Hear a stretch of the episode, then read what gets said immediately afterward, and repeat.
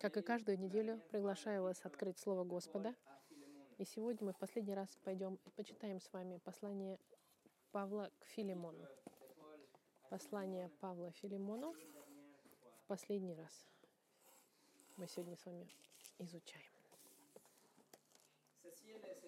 Это наше седьмое и последнее изучение сюжета прощения, которое мы начали какое-то время назад. Мы начали с 18 главы Матфея, где Иисус учил своих апостолов о прощении, и потом он проиллюстрировал свое, свое учение с притчей шокирующей. Потом мы пробежали несколько глав Старого и Нового Завета, чтобы понять, что же Бог сказал в отношении прощения и как Он нас простил во Христе, во Христе и как мы должны прощать наших братьев и сестер особенно. Дальше мы с вами начали короткое изучение послания Филимону, которое было вдохновлено Господом для того, чтобы коснуться темы прощения в ситуации, которая была потенциально э, опасной для, для церкви между двумя братьями Филимоном и Анисимом, братьями во Христе. Эта ситуация, эта ситуация не спровоцировала разделение или грусть эта ситуация была использована Господом для того, чтобы церковь в Колоссе продолжала расти. Это была возможность для церкви продолжать светиться сильнее и ярче, чем тысячи огней. И это как раз для нас возможность каждый раз, когда мы проходим через испытания, это возможность, чтобы жить Евангелие и использовать теорию, нашу доктрину. И, например, в случае спасения прощать так же, как и Бог нас простил во Христе. Я делюсь с вами нечто, что Джон Нидер, учитель Библии и автор в Техасе, сделал исследование и пробежался над 80, 90 использованиями различными э, в Слове Господа, чтобы описать прощение. От бытия до откровения есть по меньшей мере 90 выражений разных прощения и он их собрал все. И 75 иллюстраций того, что значит библейское прощение. И он показывает нам свои эти иллюстрации и показывает важность и природу прощения, и эффект прощения. Я вам 10 из его интересных заключений дам. Обратите внимание, это 10 иллюстраций в соответствии с Библией. Прощение — это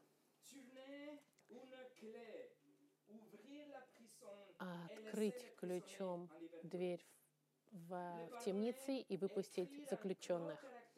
Или простить, это значит большими буквами написать на, на, на, на долговой бумажке «не должен больше». Или это постучать молоточком в трибунале и сказать «невиновен». Прощение — это отправить стрелу так далеко, что она никогда больше не вернется и не будет увидима. Прощение — это собрать мусор в доме, чтобы дом был чист и свеж. Прощение — это от, э, э, отвязать швартовые корабля, чтобы он мог отправиться в путешествие. Прощение — это полное прощение преступника. Прощение — это отпустить хватку, хватку на твоем противнике во время боя. Отпустить. Простить это значит закрасить полностью стену, которая была э, изрисована грязными рисунками. Или это еще одна иллюстрация разбить на тысячу кусочков что-то, что никогда невозможно будет собрать. Он пришел к заключению, если мы хотим найти одно выражение или слово, чтобы описать, что такое в Библии прощение, библейское прощение, это было бы освободить или отпустить. Как мы это видели на прошлой неделе в Евангелии от Луки, 6 глава, 37 стих. Прощение — это отпустить долг должника и так далее. На прошлой неделе мы видели действие в прощении.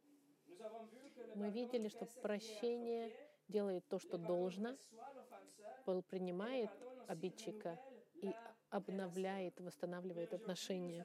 Сегодня мы посмотрим, когда мы подходим к последней части этой главы, я бы хотел посмотреть, что же заставляет нас действовать действию. Сегодня мы посмотрим силу, которая находится за спасением, за прощением, простите, чтобы заключить это изучение о, о, спас- о прощении. Но до того, как мы начнем, давайте помолимся, пожалуйста. Господь, мы пробежали так много вещей в Твоей книге о прощении. И в последний раз мы смотрим этот текст. И пусть эта история будет кульминацией, вершиной, и мы сможем понять, что же мы должны узнать и выучить. И пусть это время, которое мы проводим вместе, не будет каким-то религиозным упражнением. Пусть мы будем здесь всеми нашими душами и сердцами готовыми научиться, готовыми исправиться и укрепиться. Пусть Слово Твое проговорит к нам, и Ты подействуешь на нас через Духа Твоего и Слово Твое. Именем Христа молю Тебя. Сегодняшнее послание называется «Сила за прощением». И сегодня мы зачитаем, начиная с 17 стиха до конца Филимона. Смотрим 17 стих. Павел пишет, «Итак, если ты имеешь общение со мной, то прими его как меня. Если же он чем обидел тебя или должен, считай это на мне.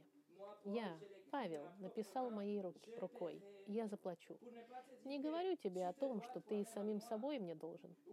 Так, брат, дай мне воспользоваться от тебя в Господе. Успокой мое сердце в Господе.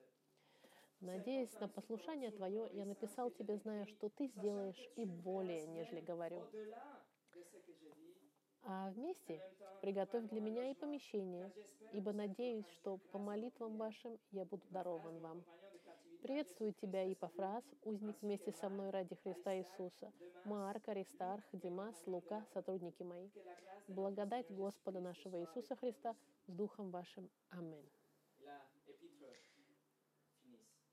И на этом письмо заканчивается. Я бы хотел, чтобы мы обратили внимание на пять характеристик, которые приводят нас к настоящему прощению. Эти пять качеств — это сила, которая двигает прощение библейское. Мы посмотрим с вами принятие, восстановление, послушание, а, от, а, а, забыла это слово, ответственность и милость.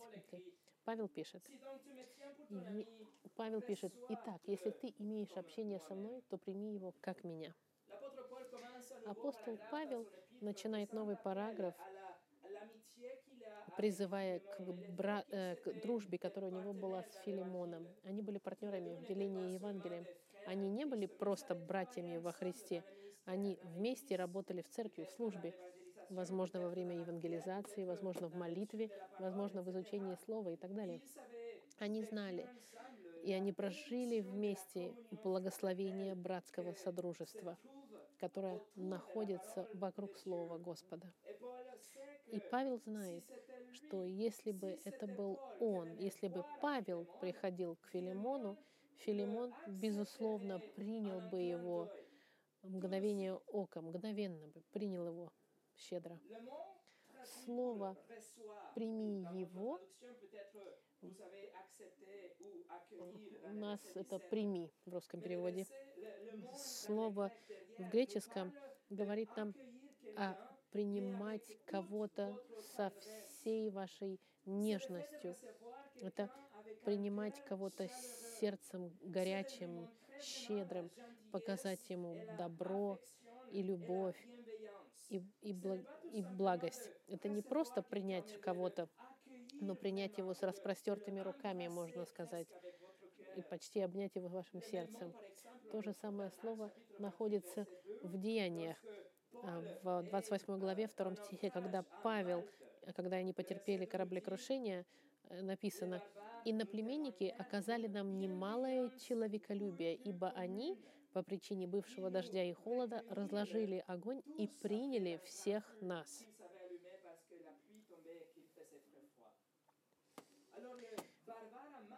иноплеменники на Мальте, они приняли Павла очень э, щедро. Это было благоволение невероятное в отношении апостола и, и затонувших с ними, почти затонувших. И Павел также хочет, чтобы Филимон принял Анисима таким же образом, чтобы он чтобы принял его и показал невероятным образом свою любовь, чтобы он по-настоящему его любил и принял его, как эти иноплеменники на Мальте приняли апостола Павла. И до этого момента глава, главы Павел просил за Анисима, чтобы Филимон его принял заново. Если вы посмотрите в 15 стихе, он уже сказал, что нужно было его принять его. Но в 17 стихе он говорит очень четко не просто принять его обыкновенным образом, но принять его люб, так по любви, очень щедро и горячо. Если вы хотите с кем-то помириться, у вас божественный призыв здесь в 17 стихе принимать этого человека как если бы это был никто иной, как апостол Павел сам. Как если бы это был Павел собственной персоной, который к вам пришел, вы должны также принимать своих обидчиков. В конце концов, Павел и Анисим, и вы, и я, мы все одинаковы перед Богом. Павел и Анисим, они были грешники. Павел был убийца, Анисим был вор. Павел был идолопоклонник религиозный, Анисим был богохульник и язычник. Павел э, преследовал тех, кто исповедовали Христа, а Анисим убегал от, от верующих. Павел был предателем перед евреями, Анисим был предателем перед римлянами и Филимоном. Они были одинаковы в какой-то степени. Но оба знали, что согрешили против Бога. И нарушили закон Господа и должны были, в принципе, отправиться в ад навечно из-за из превосходства и, и совершенства и правосудия Господа. Но оба они нашли милость Господа. Они уверовали, что Иисус умер ради них на Христе и оплатил их вечный долг, который они должны были Господу. В ответ оба, Филимон и Анисим, покаялись, и оба поверили во Христа на вечность, доверились Христу на вечность. Они были оба грешники, но оба сейчас, они были спасены милостью через веру. Оба были новыми творениями, оба стали сыновьями Господа, получателями Духа Святого и сонаследниками со Христом. Оба в совершенстве прощенные. Если Филимон готов показать невероятную, оказать невероятную щедрость Павлу, он должен быть готов делать то же самое с Анисимом.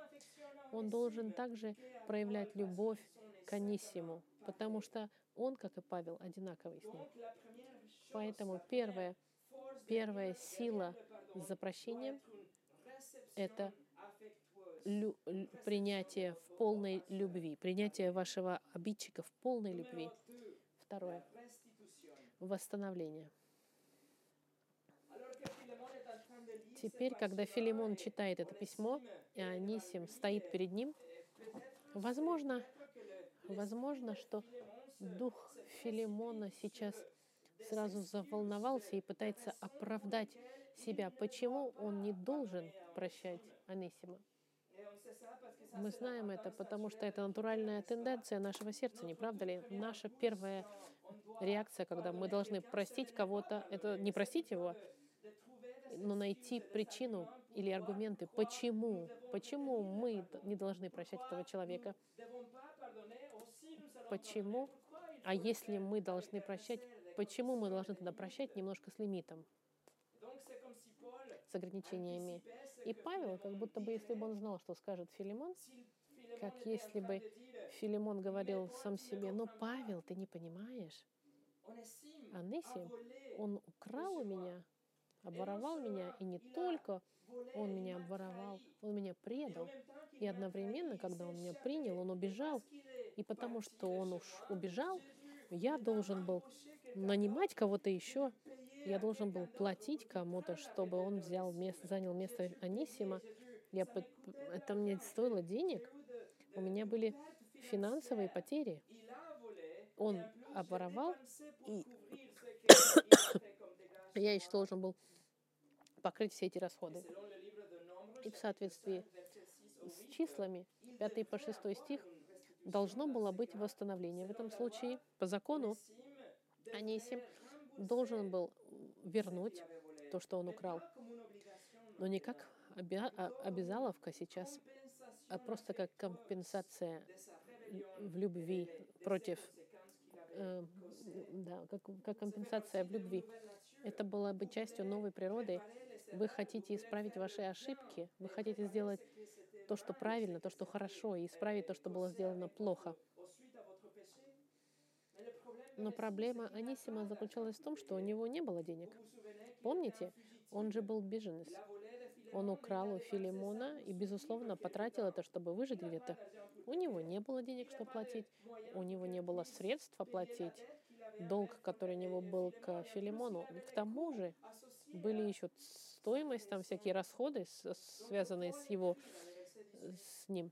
И Павел пишет в 18 стихе, «Если же он чем обидел тебя или должен, считай это на мне». И это, друзья мои, это очень хороший образ Евангелия. Иисус Христос, прожив совершенную жизнь и отдал ее Павлу. А Павел, грехи Павла были возложены на, на Христа на кресте. И Павел, и Христос заплатил за Павла. Поэтому Павел сейчас может быть принят Отцом, потому что долг был оплачен Христом точно таким же образом. Павел просит Филимона отдать Анисиму любовь, которую он, он держит к Павлу. Пусть эта любовь, которая у Филимона к Анисиму, будет возложена на Павла, а долг Анисима пусть возложен будет на Павла. И Павел это делает, чтобы Анисим был освобожден и принят Филимоном. Видите обмен здесь, как Павел предлагает замену. И в 18 стихе Павел использует слов «эногео», что это значит «посчитай это, положи это на мои расходы» загрузи это на мой счет, скажем так, запиши. Это слово, это термин чистой, чистой бухгалтерии. Это значит, запиши на мой счет. И буквально в бухгалтерском смысле засчитай это на мой счет. Послушайте Евангелие в одном стихе, во втором послании Коринфянах, 5 глава, 21 стих. «Ибо не знавшего греха, имеется в виду Христос, он, Бог, сделал для нас жертву за грех, чтобы мы в нем сделались праведными перед Богом. Видите, здесь идет также обмен. Вы видите, как правосудие Бога, праведность Христа нам отдается, а наш грех отдается Христу. И именно так же Павел сейчас действует как искупитель для Анисима.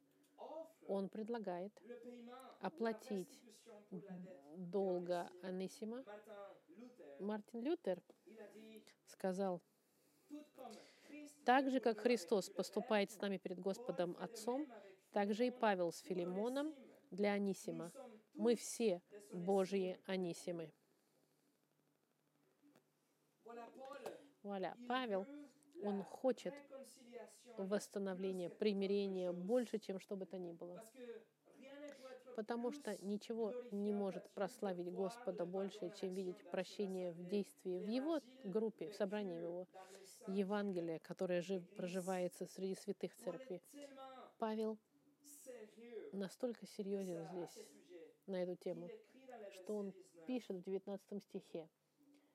«Я, Павел, написал моей рукой, я заплачу не говорю тебе о том, что ты и сам самим собой мне должен.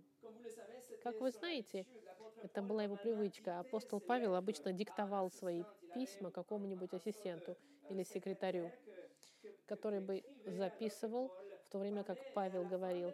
И в конце письма Павел пересматривал письмо и подписывал в конце. Писал свои приветствия своей рукой, как он, например, сделал в послании к Галатам или к Колоссянам или к Фессалоникийцам. Однако в 19 стихе говорит о том, что Павел сам написал полностью это письмо. Он пишет, я написал своей рукой. Павел здесь очень серьезен. Он хочет, чтобы Филимон знал, что все это идет от Павла лично. Как если бы Павел, Филимон, слушай, если проблема — это деньги, я заплачу. Я тебе восстановлю, запиши это на мой счет. У тебя мое слово, вот моя подпись, я тебе лично написал. Я тебе воззап... заплачу, прости, Анисима. Прими брата твоего и обнови отношения с ним. И ничего не оставляй, чтобы тебе не позволило восстановить отношения. Если это деньги, я тебе восстановлю. Друзья мои, что останавливает вас сегодня сделать то, что правильно? Что останавливает вас сегодня принять и обновить отношения с вашими братьями или сестрами во Христе, с которыми вы поссорились, например? Не позволяйте гордыне внутренней гордыня или, или, или страх быть опять обиженным остановила бы ваше э, восстановление отношений. И не какая-то грусть или стыд вас остановила. Сделайте, что должны сделать, потому что это воля Господа. Сделайте то, что должно, и восстановите отношения с вашими обидчиками, как сделал, как пишет Павел Филимону. Павел, мы знаем, работал своими руками, он зарабатывал, деньги своими руками.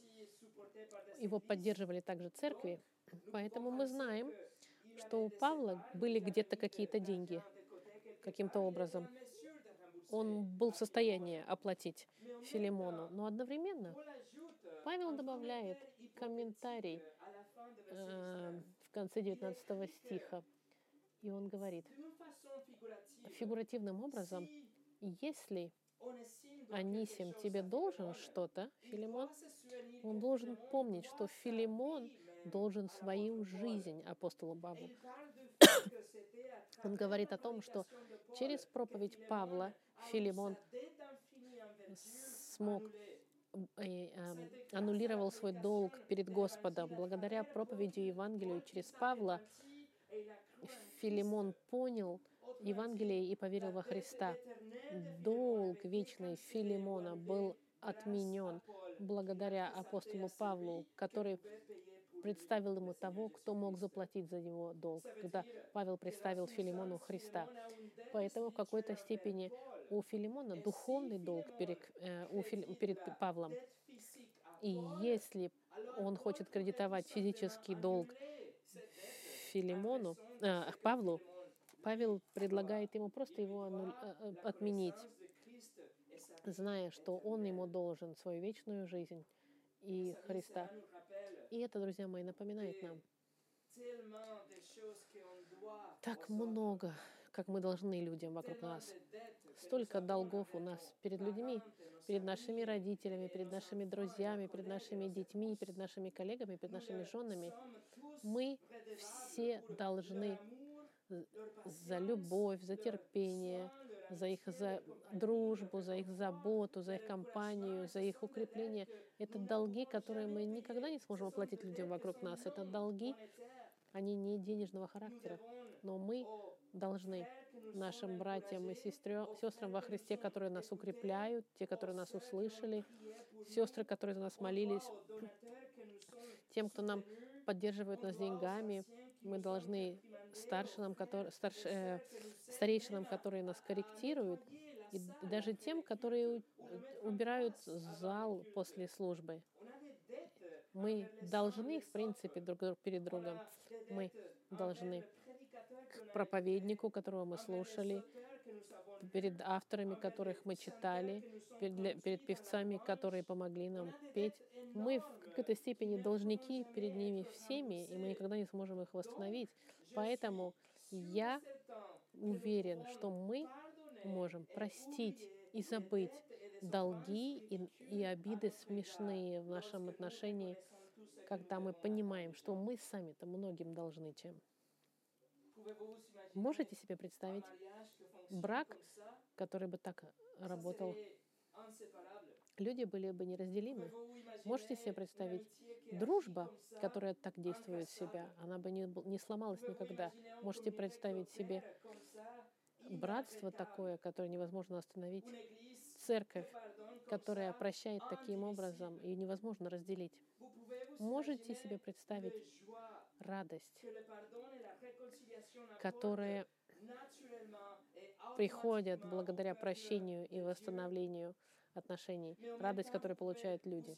Но вы также можете представить себе свидетельство стыдное перед людьми, которые на нас смотрят, которые смотрят и с нетерпением хотят поставить этикетки на людей, на, на, на, на, нас, на нас, христиан. И они любят, хотели бы поставить этикетки на нашего Бога и на Христа. И представьте свидетельство, которое мы даем, когда мы не прощаем, и радость, которую мы, Господь получает, когда мы прощаем. Смотрите, что Он пишет в 20 стихе. «Так, брат, дай мне воспользоваться от Тебя в Господе, успокой мое сердце в Господе». Это третий раз, когда апостол Павел называет его братом. Он использует это очень личным, эмоциональным дрожащим образом, можно сказать, «Брат мой, прости его, прими брата твоего, обнови его, восстанови отношения с ним». Если вы помните, в седьмом стихе Павел уже признал, что сердце всей ассамблеи было обновлено и освежено через верность Филимона, через его веру и его любовь, э, его верность Христу и любовь к церкви. И сейчас он говорит, теперь моя очередь. Теперь освежи мое сердце, успокой мое сердце, успокой мое сердце. И положение меня, оно особенное, как если бы Павел подчеркивает, меня теперь успокой, мой брат. Покажи мне прощение в действии, мой брат. Это моя очередь быть восстановленным, обновленным, мой брат. Павел признает, что сердце его будет благословенно, и сердце его будет обновляться и радоваться подчинению Филимона Павлу, потому что Павел подчиняется Христу. Будет только радость в сердце Павла. Послание, к филиппянам Павел описал им, как они могут наполнить сердце радостью. Вторая глава, со 2 по 4 стих. Павел пишет, то дополните мою радость. Дополните мою радость, сделайте ее совершенной. И сейчас он пишет, имейте одни мысли, имейте ту же любовь, будьте единодушны и единомысленны. Ничего не делайте по любопрению или по тщеславию, но по смиренномудрию. Почитайте один другого высшим себя. Не о себе только каждый заботься, но каждый о других. Ничего не может укрепить больше апостола Павла или для любого ответственного церкви нет ничего более э, радующего или обескураживающего видеть церковь, жить в соответствии с Библией, знать, что Библия, что церковь живет единой мыслью, и церковь следует за учению, которое они слушают по воскресеньям. И у церкви одна цель, что мы друг другу служим, и мы смиренны. И все это требует настоящего постоянного прощения ежедневного. Мы никогда не сможем так действовать, если мы будем придерживать какую-то горечь в себе. Для апостола Иоанна большой радостью было, он написал, «Для меня нет большей радости, как слышать, что дети мои ходят в истине». Третье послание Иоанна, первая глава, 4 стих. Истина — это что? Послушание к учению? Восстановление — это сила за прощением. Если необходимо физически, оно, восстановление может быть может быть потребовано, но оно также может быть прощено из-за неизмеримого долга, который у нас есть друг к другу, чтобы это было также благословением для нас и для наших обидчиков. Третье — послушание. Третья сила за прощением — это послушание. 21 стих, смотрите. «Надеясь на послушание Твое, я написал тебе, зная, что Ты сделаешь, и более, нежели говорю». Помните, друзья мои, что Павел не, не указывает сейчас. Он очень четко, на прошлой неделе мы видели в восьмом стихе, что он говорит, он мог бы приказать, но он это не делает. Он выбрал попросить чтобы Филимон сделал то, что должен сделать, и то, что соответствует воле Господа Христа. Но сейчас, в 21 стихе, Павел говорит, что он уверен в послушании. В каком послушании? Это не послушание Павлу, нет. Это послушание Господу Христу, послушание Слову Господа, учению и доктрине, и примеру Христа, теологии прощения, которые мы с вами изучали на прошлой неделе он будет послушан Господу Христу. И Павел уверен, что Филимон будет послушен доктрине, которую он уже хорошо знает, но также и этому письму, которое он получит, которое он будет читать. Он также знает, что Филимон будет не просто послушан, он будет прекрасно понимать все все, что будет исходить из Духа Святого. Но будьте внимательны, все эти импульсы, которые будут идти из Духа Святого, они никогда не смогут против того, чтобы восстановить, восстановить обновить, объединить, просить в братстве. Если вы думаете, что вы слушаете Дух Святой, но мы увидите другой результат, послушайте, прекращайте слушать, тогда и открывайте вашу Библию. Павел доверяет, что Филимон будет слушаться доктрине, Слову Господа. И 21 стих, во второй части он говорит, он знает, что Филимон даже больше сделает, чем Павел говорит. Он не просто будет послушан, что он дальше пойдет того, что пишет Павел. И видите, как послушание и подчинение Господу Христу не заканчиваются. Ты не, не убей. Нет. Он идет дальше. Дальше. Он, он не просто не будет не ненавидеть или не обижать, или, или попытаться быть в мире, как пишет слова. Послушание она идет на миллионы световых лучей дальше. Она идет в область совершенной любви. Желание сделать благо, оно будет изливаться в благости и, и, и в щедрости, и в любви. Послушание идет превыше простого прощения, простого примирения. Послушание дает обновление отношений, восстановление отношений и даже улучшенные отношения, чем были до, до этого с нашим обидчиком. Настоящее послушание, друзья мои, не проходит теста с 35 из 40, а нет, с 50 на 40. Поэтому у нас принятие, восстановление и послужение как силы к прощению.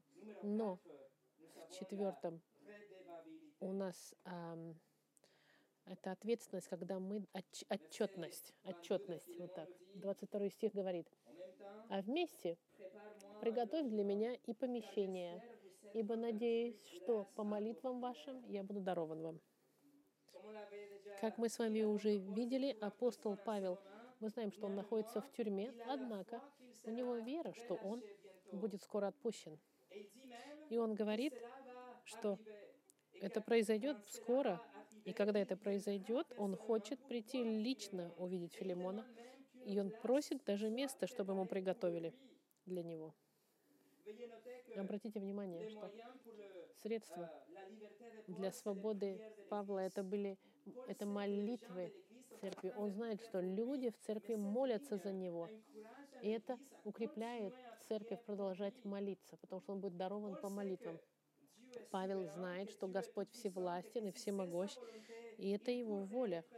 Он сможет отпустить его мгновенно. Но он знает, что церковь должна молиться и находиться постоянно в молитве. И 21 второй стих нам говорит, что если он отпущен, так это потому, что Бог ответил на молитвы. Как Джон МакАртур сказал, молитвы — это нервы, которые двигают мышцы всемогущества. Филимон знает, что апостол Павел придет к нему. И говоря об отчетности, апостол Павел придет и проверит, как он простил. Представьте себе, что же ждет Павел, когда он придет к Филимону?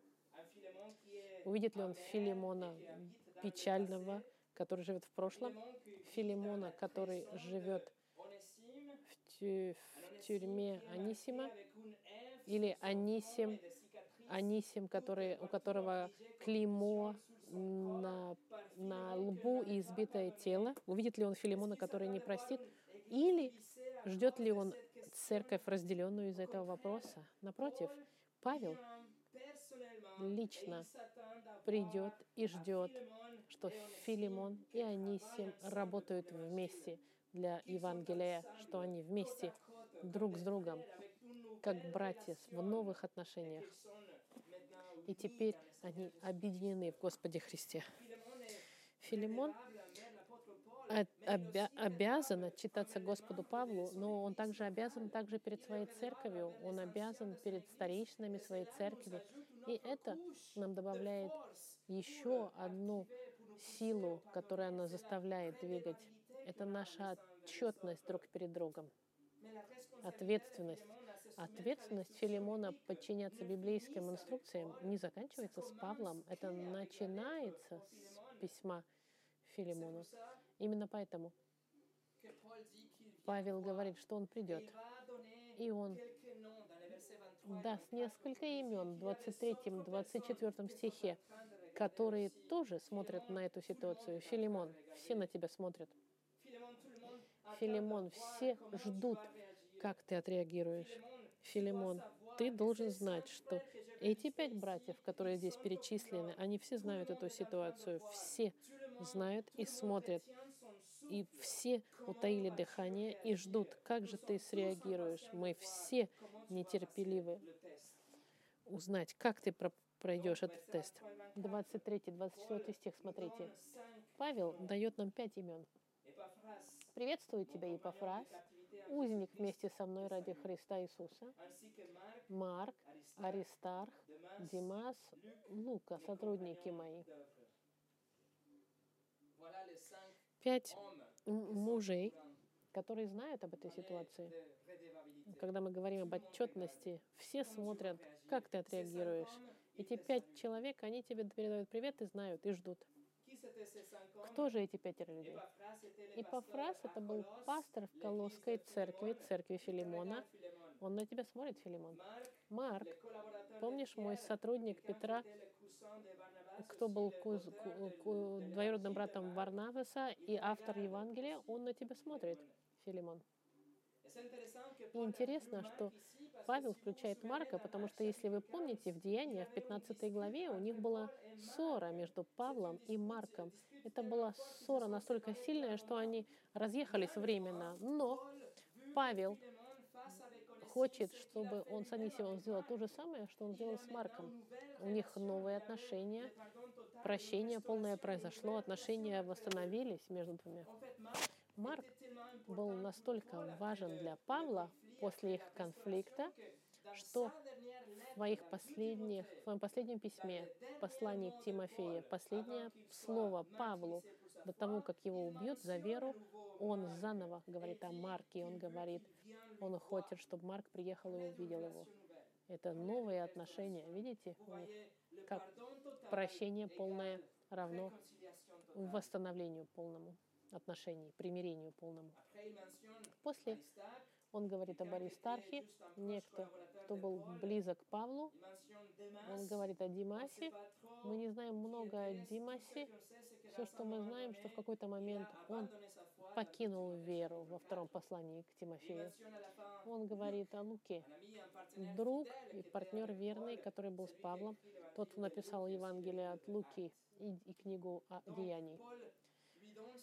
Павел дает ему этот лист имен, которые, а, чтобы мы видели, что Филимон ответственен перед другими. Он должен будет как бы отчитаться за то, как он поступит с Анисимом.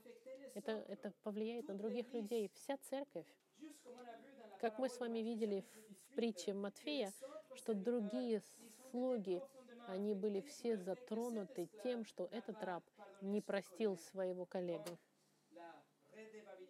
Отчетность — это сила. Наша отчетность, ответственность перед другими — это сила. И пятое — милость и благодать. В конце Павел заканчивает это письмо личное с благословением в конце. Оно похоже на молитву за Филимона и за его церковь. 25 стих. «Благодать Господа нашего Иисуса Христа с Духом вашим». Аминь. Если мы должны кого-то прощать, как Бог вас простил, вы должны, вы нуждаетесь в благодати Господа. Если вы хотите простить, не пытайтесь это сделать своими собственными философскими размышлениями или или импульсами эмоциональными, или какими-то обязательствами, или внешними видом, или, или давлением социальным, вы не сможете. Что вам нужно, это подстать под благодать Господа Христа, сила, из которой истекают все другие силы для прощения, это благодать Господа Христа. Вы нуждаетесь в том, чтобы ваше сердце было заполнено милостью и благодатью Христа, чтобы и в которой вы были прощены. Вот пять сил для прощения. И в заключении вопрос остается. Филимон, простил ли он Анисима? Подчинился ли он библейскому учению Павла и теологии прощения? Простил ли Филимон Анисима? К сожалению, Библия нам не говорит, но мы можем прийти к заключению, что он это сделал по простой причине, что это письмо является частью библейского канона. Бог не позволил, чтобы письмо о прощении, которым пишется, как мы должны прощать, было добавлено в Библию, если бы прощение, прощение не, не, не имело места. Мы можем сказать, что, безусловно, он простил, но это не все. Через 50 лет после этого письма Игнасий Антиоский, один из братьев церкви. Он был в сегодняшней Турции. Его привели в Рим, чтобы там его, чтобы его казнить. И беженцы, которые получают первое послание Петра, находятся с этим Игнасием. Игнасий, они взяли его, чтобы казнить, но по дороге, в течение этого путешествия, он пишет письма, чтобы обращаться к разным церквям. И он написал письмо церкви в Ефес, где он говорит об их пасторе. Посмотрите, что он написал. Игнасий пишет. «Надеюсь, что вашими молитвами я смогу сражаться с дикими животными в Риме, чтобы таким образом я мог бы быть настоящим апостолом. Послушайте. Во имя Господа я принял ваш, ваше собрание в лице Анисима, вашего епископа в этом мире, муж, чья любовь превыше слов. Молюсь, чтобы вы любили его в духе Христа, и были, как Он. Благословен тот, кто подарил вам такого пастора.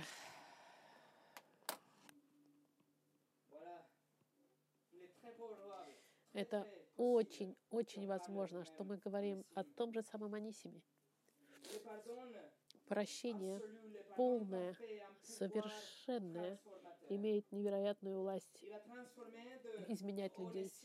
Из Анисима, который был без, без, э, полезным, стал полезным, был беженцем, стал братом, был восставшим, а теперь стал апостолом, был рабом, а стал пастырем. Да, Филимон простил, как должен был. Но что же касается вас, друзья мои, готовы ли вы просить вашего личного Анисима? Готовы ли вы жить Евангелие и отдыхать на благодати, которые вы были прощены? Готовы ли вы отпускать обиды и принимать и восстанавливать обидчика?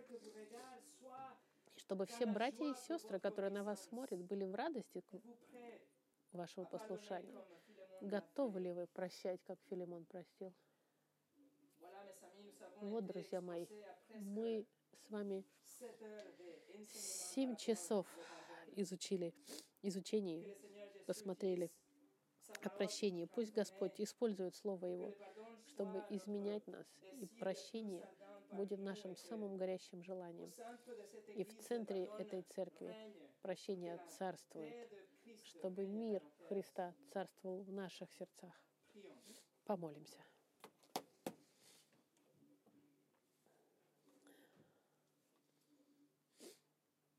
Господь, мы благодарим Тебя за Слово Твое и за свидетельство Филимона и Анисима, за это золото, которые мы выкопали через этих, в этих 25 строк, строках.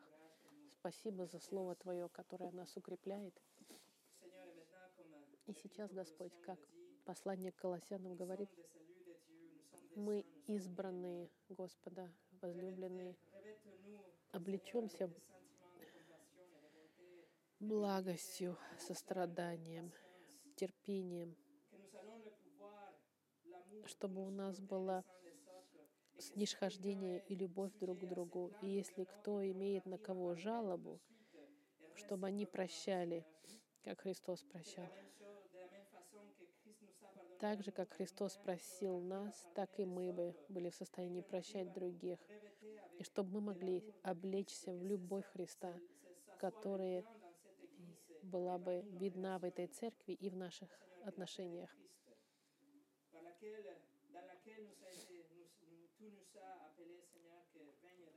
и чтобы мир Христа царствовал в наших сердцах, и чтобы мы могли продолжать служить Тебе, чтобы ничего не мешало бы нашему прощению, и чтобы ничего не могло остановить тому деянию, которое Ты начал в наших сердцах. Спасибо, Господь, что Ты дал нам Твое Слово. Теперь помоги нам, Господь, использовать его и проявлять его в жизни. Именем Христа мы молимся. Аминь.